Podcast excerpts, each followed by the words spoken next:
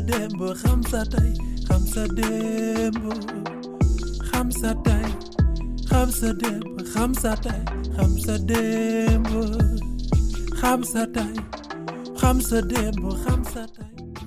Hamza Dembo, Hamza Tay est une production de Goethe Institut en collaboration avec les Archives nationales du Sénégal et Leyti, la maison de l'oralité et du patrimoine. Écoutez-moi vous raconter la merveilleuse histoire de notre Sénégal. Écoutez-moi vous faire voyager dans les grands faits de gloire, faire revivre la mémoire de ces enfants, filles et fils, dont l'image parlera pour tous les autres. Notre histoire est belle et mérite d'être connue. Je veux l'écoute des oreilles de votre cœur. Nous sommes l'histoire. Nous avons une histoire. Alors connaissons notre histoire. xam sa connaître son histoire connaître son présent. La grandeur d'un peuple est dans la mémoire féconde de ses enfants car le monde est vieux mais l'avenir sort du passé.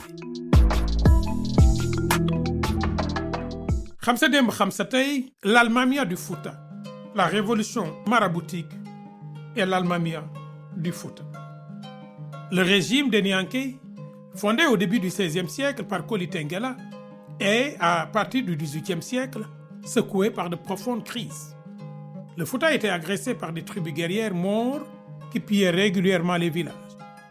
Les luttes intestines qui opposaient les différents princes des Nianké, prétendant au trône, ajoutaient à l'insécurité et à la vulnérabilité des populations. En effet, dans ces batailles de pouvoir, chaque camp cherchait des alliés dans ses tribus et factions étrangères. Marocains et Maures s'arrogeaient le droit de s'y mixer, ainsi pleinement dans les affaires intérieures du Fouta. Ces étrangers contrôlaient largement le jeu politique, allant jusqu'à détrôner les Satigui, c'est-à-dire les rois des Nianké, qui ne leur étaient pas favorables. Le Fouta leur versait même annuellement un tribut, l'impôt, appelé Moudo Horma. La communauté musulmane s'agrandissait avec la conversion à l'islam de certains satigui, les princes, c'est-à-dire les princes, et surtout la formation de plusieurs jeunes dans les grandes écoles coraniques du Kayor et de la Mauritanie. La révolution maraboutique et l'Almamia du Fouta.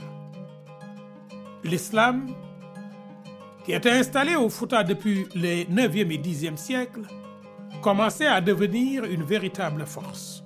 Les marabouts jugeaient insupportables aussi bien les dérives des Dénianké que l'ingérence des Maures et des Marocains.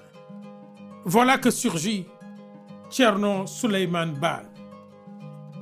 Tcherno Suleiman Bal, la figure de proue de cette élite musulmane, n'hésita pas à organiser des tournées dans les villages pour prêcher la résistance à l'arbitraire. Il demanda de refuser les excès, de ne pas obéir et de se révolter.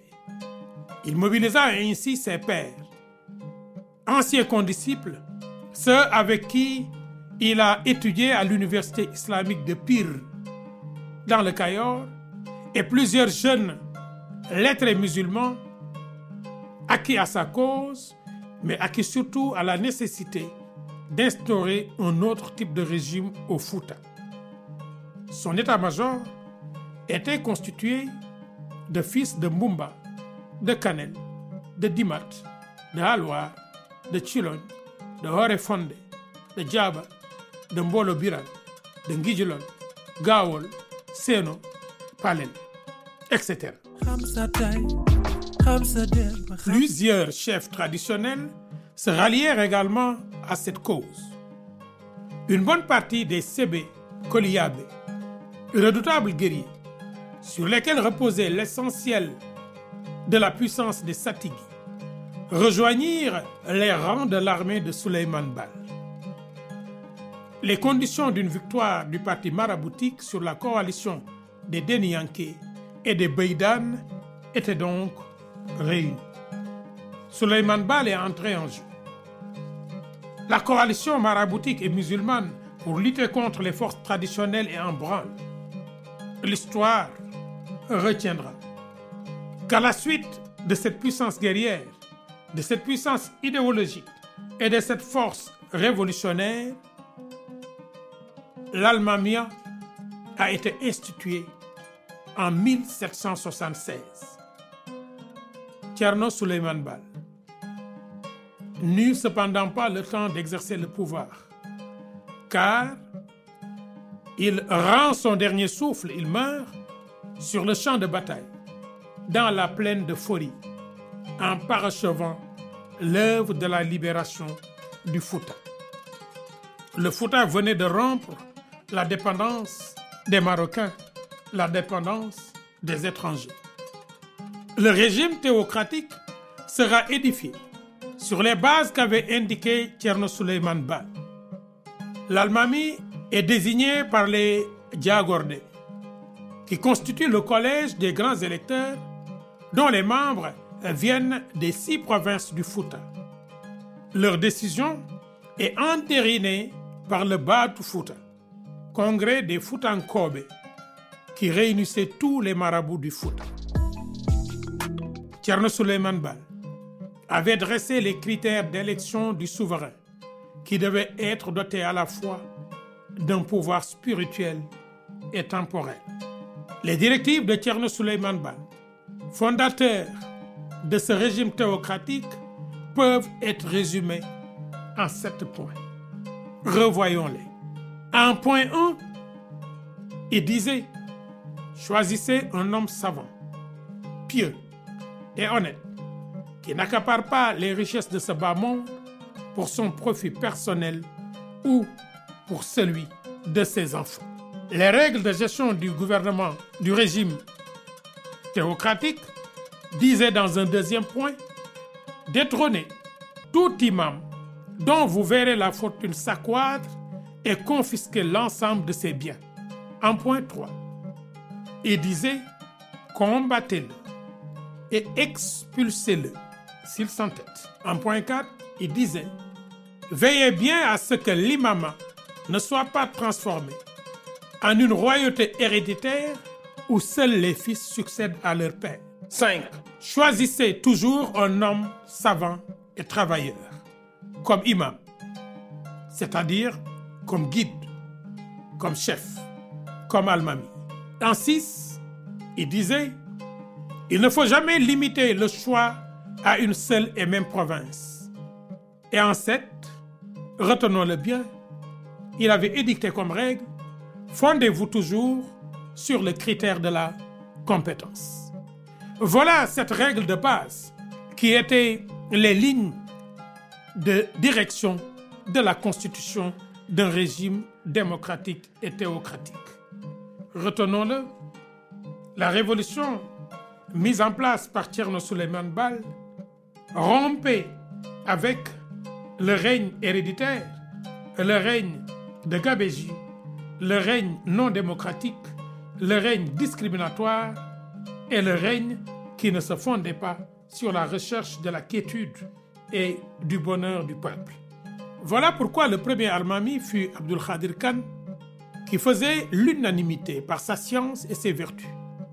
Le nouvel État s'étendait de Dagana à Dembekane, de part et d'autre du fleuve Sénégal. Il comprenait les provinces du Dima, du Toro, des Halaïbé, du Lao, du Yirlabe, Hebiabe, du Bosséa, du Ngenar et du Damga. La première capitale du régime Torodo était Chilon.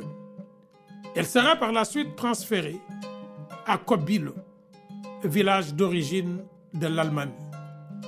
Abdul Khadir Khan régnera pendant une trentaine d'années. À sa mort en 1807, le titre d'Almami devint l'objet d'une rude compétition. Ainsi, 34 Almamis se succéderont à la tête du Fouta entre 1776 et 1890. La révolution maraboutique et l'Almamia du Fouta Toro marquent l'ingéniosité de Tcherno Suleiman Bal, la grandeur d'une vision égalitaire et les bases d'une démocratie élective. Voilà aujourd'hui raconté Khamsa Demb Khamsa Tey, la révolution maraboutique et l'Almamia du Fouta Toro. Khamsa Demb Khamsa Tey est une production de Goethe Institut en collaboration avec les Archives nationales du Sénégal et Kër Leyti, la maison de l'oralité et du patrimoine. Chercheur et professeur Ibrahim Awan, direction artistique, présentation et réalisation Dr Massamba assisté de Abou Soumaré, Régit Ousmane Faye de la Factory. Technique Roland Sagnan, coordonnatrice du projet Bouillefal Goethe Institut.